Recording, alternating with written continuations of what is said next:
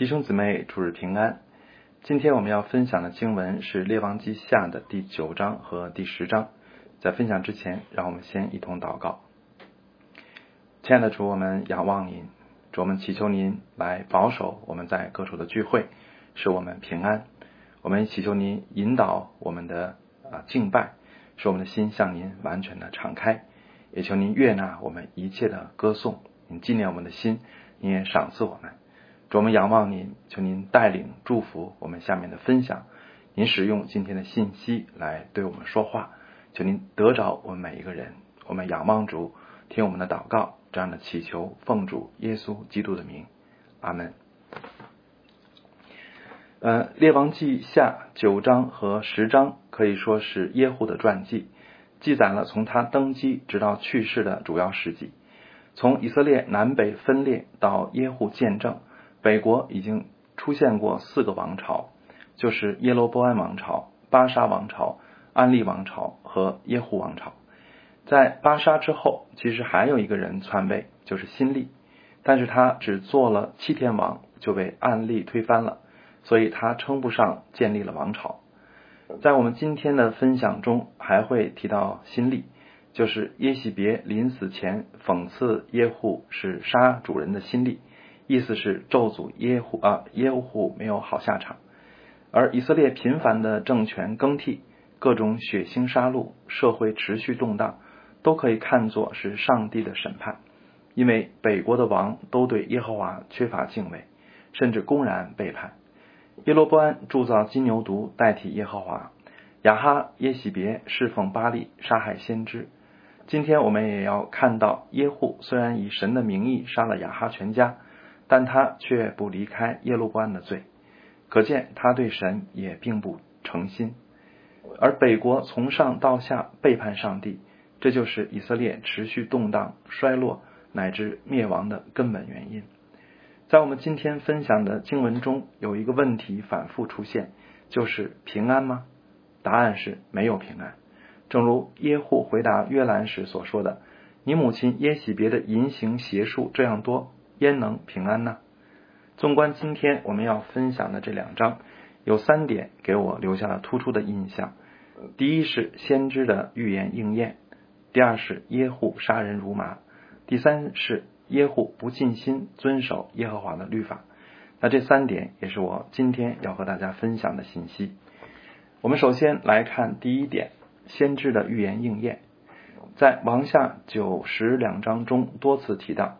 耶户的兴起和亚哈家被灭都是出于神，甚至亚哈家被杀的细节都一一应验先知的预言，而这预言就是王上二十一章二十一到二十四节，以利亚对亚哈说的：“耶和华说，我必使灾祸临到你，将你除尽，凡属你的男丁，无论困住的、自由的，都从以色列中剪除。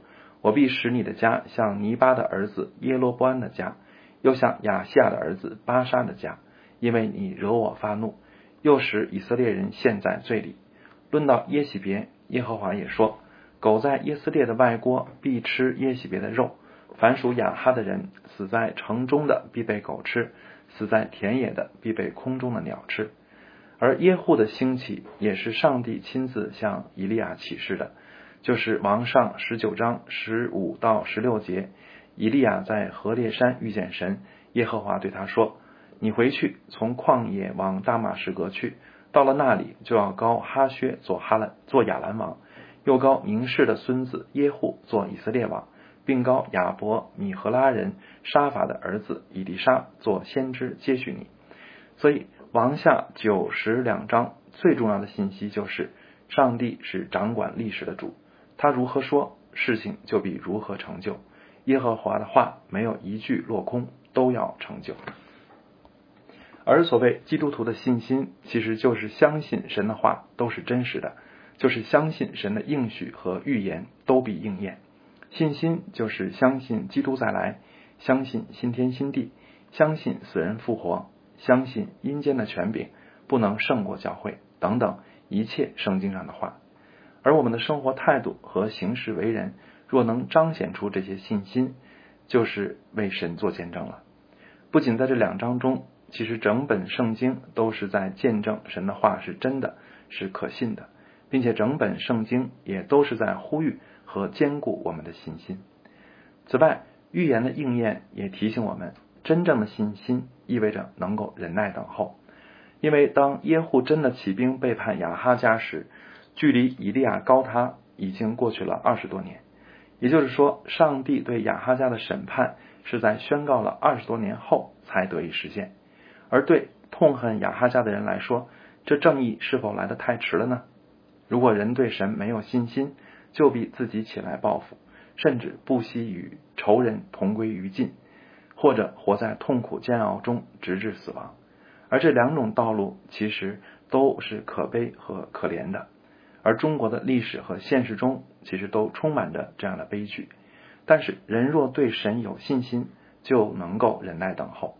忍耐等候就是仍然盼望正义伸张，却不急躁，也不行在神的旨意前。忍耐等候就是在神出手前，哪怕等的时间再长，也仍然有平安，有喜乐，他的心里也没有黑暗和苦毒。其实忍耐就是信心，就是还没有得到，却好像已经得到了；还没有得到，却好像开始品尝得到后的喜悦了。这岂不就是希伯来书对信心的定义吗？信就是所望之事的实底，是未见之事的确据。所以，真正的信心必然产生忍耐。真正相信的人也不怕等待，并且在等待中照样能平安、能喜乐，也能敬拜和服侍。正如咱们教会呼吁大家像素常一样，我们若能像素常一样，就说明我们相信神仍掌权，就说明我们相信主必得胜。那么，为什么神的旨意啊，往往不是立刻实现，恶人不立刻被审判呢？对此，圣经也稍稍给了我们一点提示。例如，《创世纪》十五章十三到十六节，亚呃耶和华对亚伯兰说：“你的后裔必寄居别人的地，又服侍那地的人。那地的人要苦待他们四百年，到了第四代，他们必回到此地。”因为亚摩利人的罪孽还没有满盈，还有彼得后书三章九节说，主所应许的尚未成就，有人以为他是单言，其实不是单言，乃是宽容你们，不愿一人沉沦，乃愿人人都悔改。从这些经文，我们就可以看出，上帝知道自己在做什么，他的心思比我们深邃，他的意念比我们智慧，他的计划宏大，并且都是出于他的慈爱。所以，亲爱的弟兄姊妹，如果我们问神，你为什么还不出手？你要我们等到什么时候呢？也许神不会直接回答我们这样的问题，而是会反问我们：你相信我吗？你相信我的慈爱、我的公义和我的智慧吗？所以，亲爱的弟兄姊妹，我们若真相信，就必能够忍耐。第二个方面，耶户杀人如麻。在王下的九十两章中，记载耶户杀人的情节共有八处。两章中至少三分之二的篇幅是记录耶户杀人，包括在拿伯的田边杀死以色列王约兰，追杀和约兰在一起的犹大王亚哈谢，在耶斯列杀死耶喜别，逼迫撒玛利亚贵胄杀死约兰的七十个儿子，杀死耶斯列所有约兰的亲信。杀死路上遇见的犹大王的兄弟，杀死撒玛利亚所有亚哈家剩下的人，最后又杀死所有巴黎的敬拜者。而经文中至少三次出现“尽都杀了，没有留下一个”和“直到灭尽”这样的描述。从这些描述，我们可以看出耶户真是一个做事决绝、毫不手软的人物。那我们应当如何看待耶户的这些杀戮和耶户的为人呢？其实。耶户杀人，一部分是出于神，而另一部分是出于他自己。他的果断行动，一部分被神肯定和称赞。正如王下十章三十节，耶和华对耶户说：“因你办好我眼中看为正的事，照我的心意待亚哈家，你的子孙必接续你做以色列的国位，直到四代。”但是另一部分又被神否定和审判。正如何西阿书一章三到五节说。何西阿去娶了蒂拉因的女儿戈灭，这妇人怀孕，给他生了一个儿子。耶和华对耶何西阿说：“给他起名叫耶斯列，因为再过片时，我必讨耶户家在耶斯列杀人流血的罪，也必使以色列家的国灭绝。到那日，我必在耶斯列平原折断以色列的弓。所以，按照圣经的启示，我们一方面不能说杀人或者上帝以杀戮的方式审判是不对、是不可以的。上帝不仅在此命令耶户杀尽亚哈全家，也曾命令以色列进入迦南后，要将赫人、亚摩利人、迦南人、比利洗人、西北人、耶布斯人都灭绝尽尽。上帝也曾亲自降火，彻底毁灭了。索多玛和俄摩拉，这些圣经的记载是我们不能回避的，但是我们却不能说不能啊，却不能因此说上帝残忍，因为我们看这些上帝命令的角度是这样的：第一，死亡的审判不是无缘无故的，不是因为神残忍，而是因为人犯罪，罪的公价乃是死，这也不是残忍，而是公义，并且上帝总是足够忍耐，甚至要到罪人恶贯满盈才肯出手。其次。以眼还眼，以牙还牙，符合公平的原则。所以亚哈家使许多异人家破人亡，而今天他家落到同样的下场，并非不公平。第三，具有代表权柄的人，他的行为必然影响他所代表的群体，这是上帝所定的律。但这律本身并不残忍，也不错误，因为这个律，所以亚当犯罪，我们就都成了罪人。但另一方面，同样因为这个律。基督满足神的公义，所以我们也都得称为义。因为这个律，亚哈犯罪，全家遭殃；但同样因为这个律，如果亚哈悔改，我们相信他全家也必因他蒙福。其实这个律在今天仍然有效。虽然一个人犯罪不会啊，在今天不会啊使他的亲人被判死刑，但是谁能否认他的罪必然深刻影响他的亲人啊和身边的人呢？所以，我们无论服不服气，这个律 始终都在发挥作用。我们若行得好，就祝福他人；我们若犯罪，就连累他人。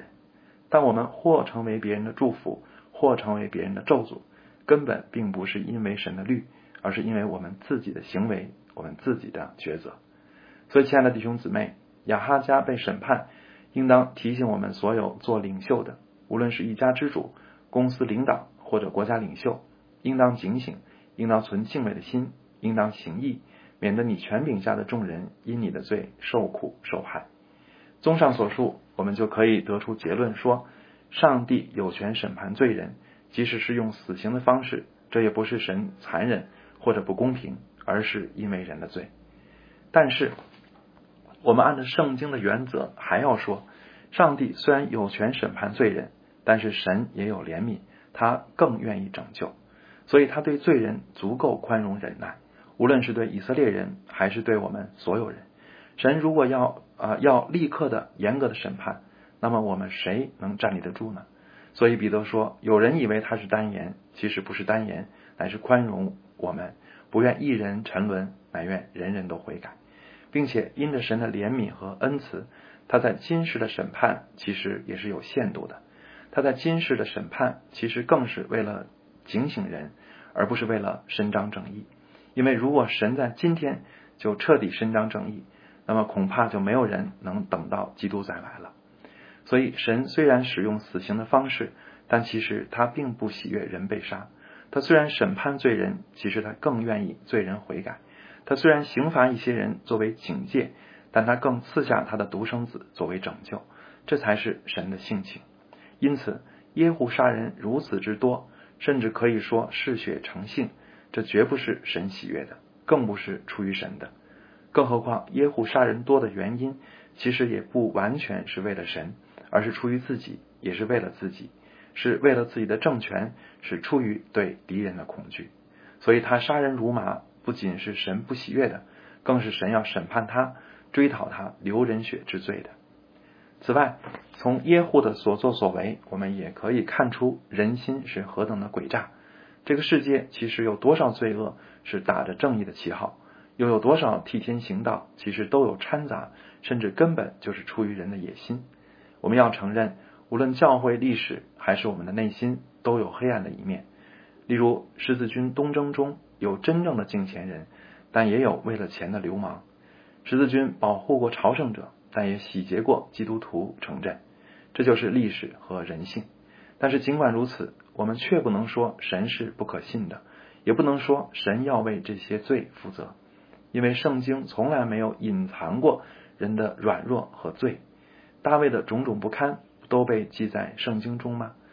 耶户的血腥和心地不纯，以及上帝对他的审判，不也都记在圣经中吗？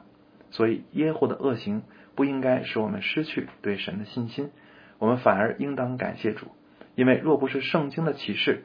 我们岂不会把耶户这样杀人如麻的人当作英雄吗？若不是圣经的启示，我们又怎能知道我们其实都是和耶户一样的罪人呢？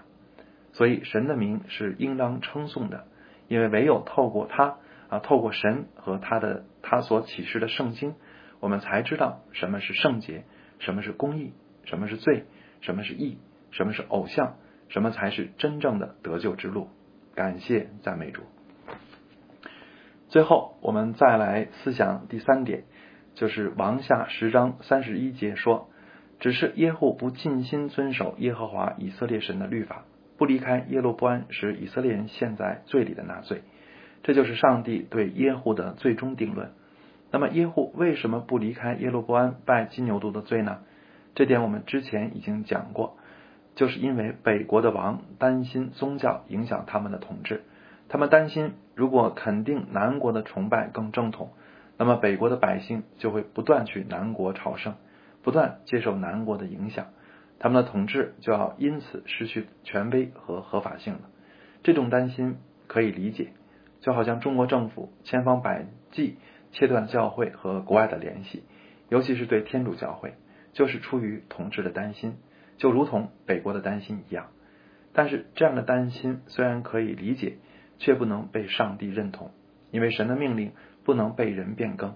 统治者若把自己的统治看得比神的命令更重要，甚至不惜改变和伪造神的命令，这就是背叛神和抵挡神了。北国的罪正在于此。但是王位和权力是如此诱人，谁能胜过呢？耶户就没有胜过。所以他虽然按着神的心意除掉亚哈家，除掉巴黎崇拜，但最终却不敢恢复真的。耶和华崇拜，这就是上帝说他没有尽心的罪了。而耶户不尽心敬畏神也是有后果的，就是王下十章三十二到三十三节告诉我们说，在那些日子，耶和华才割裂以色列国，使哈薛攻击以色列的境界，乃是约旦河东基列全地，从靠近雅嫩谷边的亚罗尔起，就是基列和巴山的加德人、流变人、马拿西人之地。这就是北国衰落的开始，从耶户开始，以色列国势日益衰落，直到最终被亚述所灭。所以，亲爱的弟兄姊妹，耶户的教训可以给我们什么启发呢？我们虽然没有王位的诱惑，但我们的生活中不也都有一些真实的压力或者诱惑，使我们不敢尽心遵循神的旨意吗？所以，你担心不离开啊？例如，你担心不离开守望，使你失去住处吗？你担心不撒谎使你失去客户吗？其实我们每个人信靠神的难度都一点不比耶户容易。但愿我们从耶户身上吸取教训，神是不会被欺哄的。我们若不全心信靠他，就不能指望他完全的同在和祝福。神所要的不是我们在一时一事上信靠他，而是要我们尽心、尽性、尽力、尽意爱主你的神。这就是律法的总纲，阿门。我们一同祷告，亲爱的阿爸天父，祝我们仰望你，主我们祈求您今天用耶户的故事来对我们说话，求您来照亮我们的心，求您使我们看见，其实我们都好像耶户一样，我们都对您有所保留，我们都有一些啊，真的是在生活当中非常现实的担心和恐惧，使我们啊拦阻我们。不能够完全的，不能够彻底的来跟随你，来信靠你。主要我们真的是仰望你，我们在您面前承认我们的软弱，我们在您面前要呼求那复活的能力进到我们里面来。愿您的刚强来代替我们的软弱，愿您的能力来代替我们的软弱，主愿您的生命来代替我们软弱的生命。主我们仰望你，我们的指望在你。